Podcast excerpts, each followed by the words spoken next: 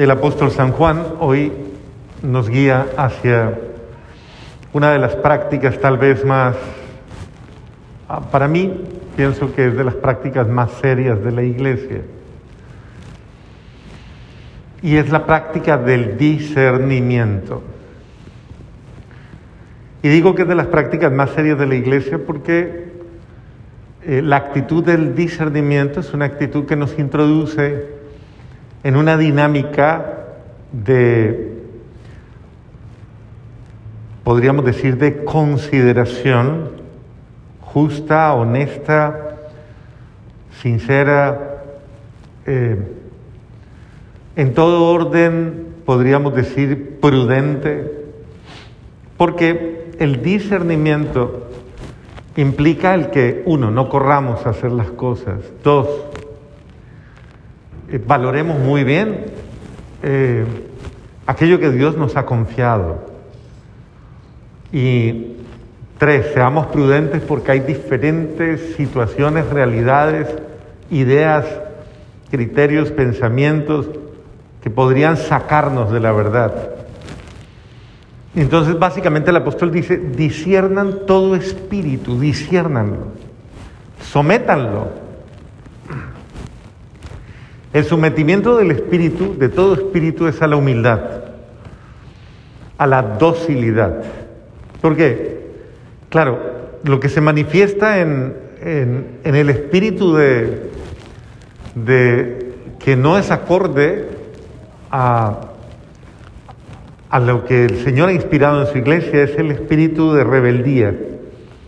Y no tanto el espíritu de rebeldía como una forma de...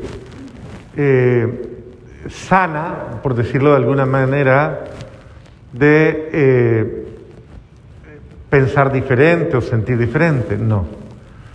El espíritu de rebeldía en este caso es espíritu de desobediencia, es espíritu de necedad.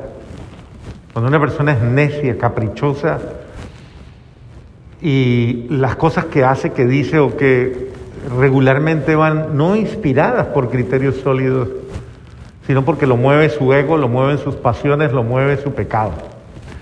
En ese sentido, el apóstol dice, tengan mucho cuidado y disciernan los espíritus, disciernan lo que hay.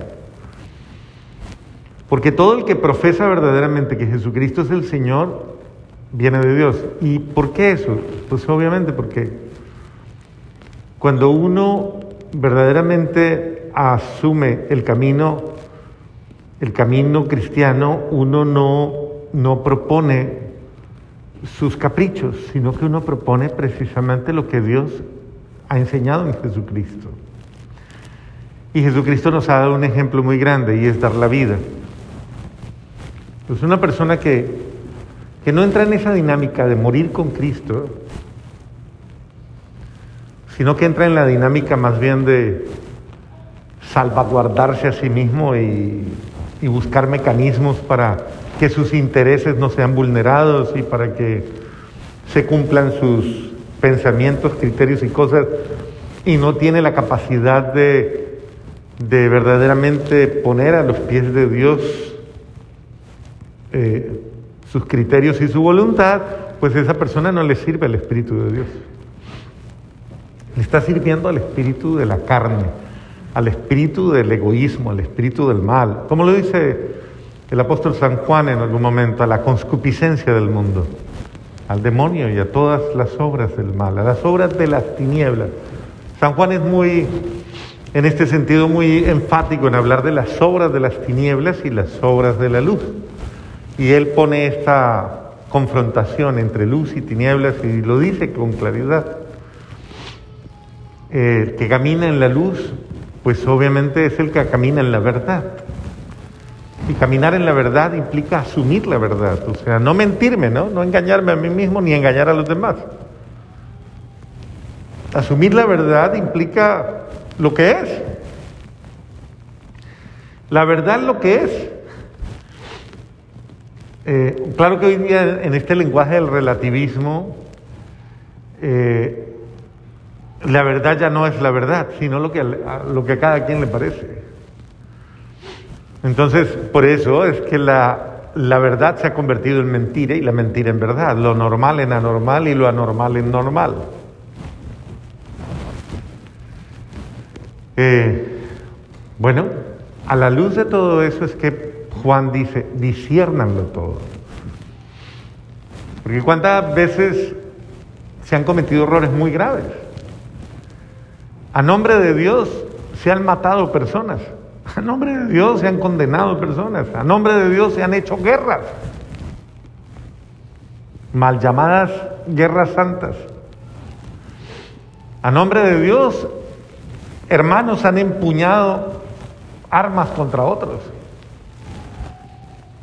¿Cuál Dios? Ese no es el Dios verdadero. Entonces por eso disiernan todo espíritu disciernan todo espíritu, porque el espíritu que vaya en contra de las verdades fundamentales, amar a Dios y al ser humano por encima de todo, y respetar al ser humano por encima de todo, el que ya se sale de ahí,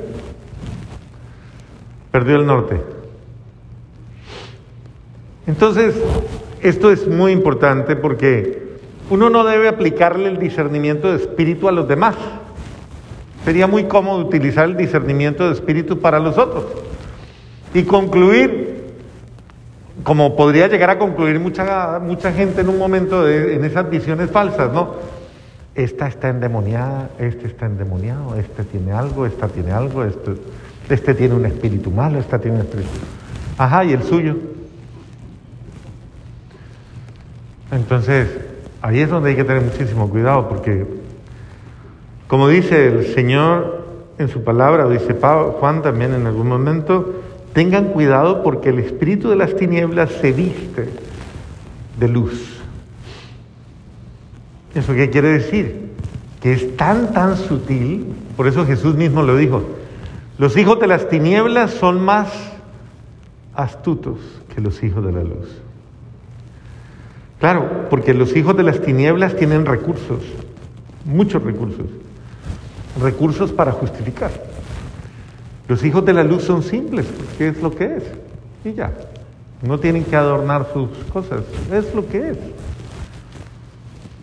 En cambio, los hijos de las tinieblas tienen que tener muchas justificaciones. Por eso una persona que va por el camino de que todo lo, como que todo lo justifica, como que todo lo, y como que tiene muchos argumentos, tal vez no vaya en el camino de la verdad. Al menos va en el camino del ego dándole mucho, mucho gusto a su ego, ¿no? Que su ego, el ego es bien engañoso. Cree estar bien, pero muchas veces es muy mentiroso. Entonces hay que tener muchísimo cuidado con eso. Bien, a la luz de esto, creo que ese discernimiento de espíritu eh, no solamente va a discernir el bien o el mal, sino que va en el discernimiento de lo bueno a lo mejor y de lo mejor a lo perfecto. De tal manera que no debo yo conformarme con una vida buena. El joven rico del Evangelio era muy bueno. Pero Jesús, discerniendo su espíritu, le dice, te falta algo. Si quieres ser perfecto, entonces Ve, despréndete de todo lo que tienes, dáselo a los pobres y luego ven y sígueme y tendrás un tesoro en el cielo. Entonces observemos con claridad que esto es un camino que Jesús va proponiendo con verdad. El que quiera ser mi discípulo, ¿qué? Nieguese a sí mismo, ¿qué más? Tome su cruz y sígame. Esa es la sinceridad del Señor no nos invita a un camino cómodo, a un camino muchas veces incómodo. Niéguese a sí mismo, tome su cruz, es decir, asuma su realidad y camine según mis mandamientos. Porque el que quiera entrar por la puerta ancha, se perderá. Porque ancho y espacioso es el camino que conduce a la perdición. El que quiera entrar en la vida eterna entre por la puerta estrecha. Y así sucesivamente. El que se humilla será ensalzado y el que se ensalza será humillado. Y en toda esta línea, por favor, es que vamos todos y cada uno de nosotros haciendo un discernimiento y pidiéndole a Dios, Señor, que yo no me engañe y que yo no engañe. Que yo tenga la delicadeza de evaluar, de examinar, de examinarlo todo a la luz del Espíritu Santo. Dame la gracia de examinarlo todo. Y cuando examina todo, no es que examine a los demás, sino que me examine a mí mismo. Y a la luz de que me examino a mí mismo, pues obviamente eh, también entramos en ese discernimiento familiar, porque nos podemos equivocar. ¿Cuántas veces una familia termina eh, en, un, en una guerra campal porque cada quien tiene una, un espíritu, una forma de ser, una forma de que no corresponde al espíritu de Dios? sino que corresponde a, otra cosa. Y ahí es donde una familia se ve absolutamente condenada a no ser feliz y a dañarse y a todas estas cosas. Y si lo llevamos al plano eclesial, también, a los grupos ministeriales, a los grupos de oración, la gente que, a veces, cuando una persona toma la palabra de Dios como argumento, y habla y, trae incluso muchos textos bíblicos y cosas para defender sus posturas, a veces se puede intuir que muchas veces no hay un espíritu de unidad, sino muchas veces un espíritu de, de liderazgo tal vez, de buscar sobresalir, de buscar, pero no un espíritu de humildad, de abajamiento y de servicio, de reconciliación. Muy bien, de todas maneras, quiero que pongan en, su agenda de vida de este año este criterio. Disciérnalo todo. Póngalo todo en oración. Póngalo en las manos de Dios. No se conforme con simplemente, no, disciérnalo todo. ¿Esto conviene o no conviene?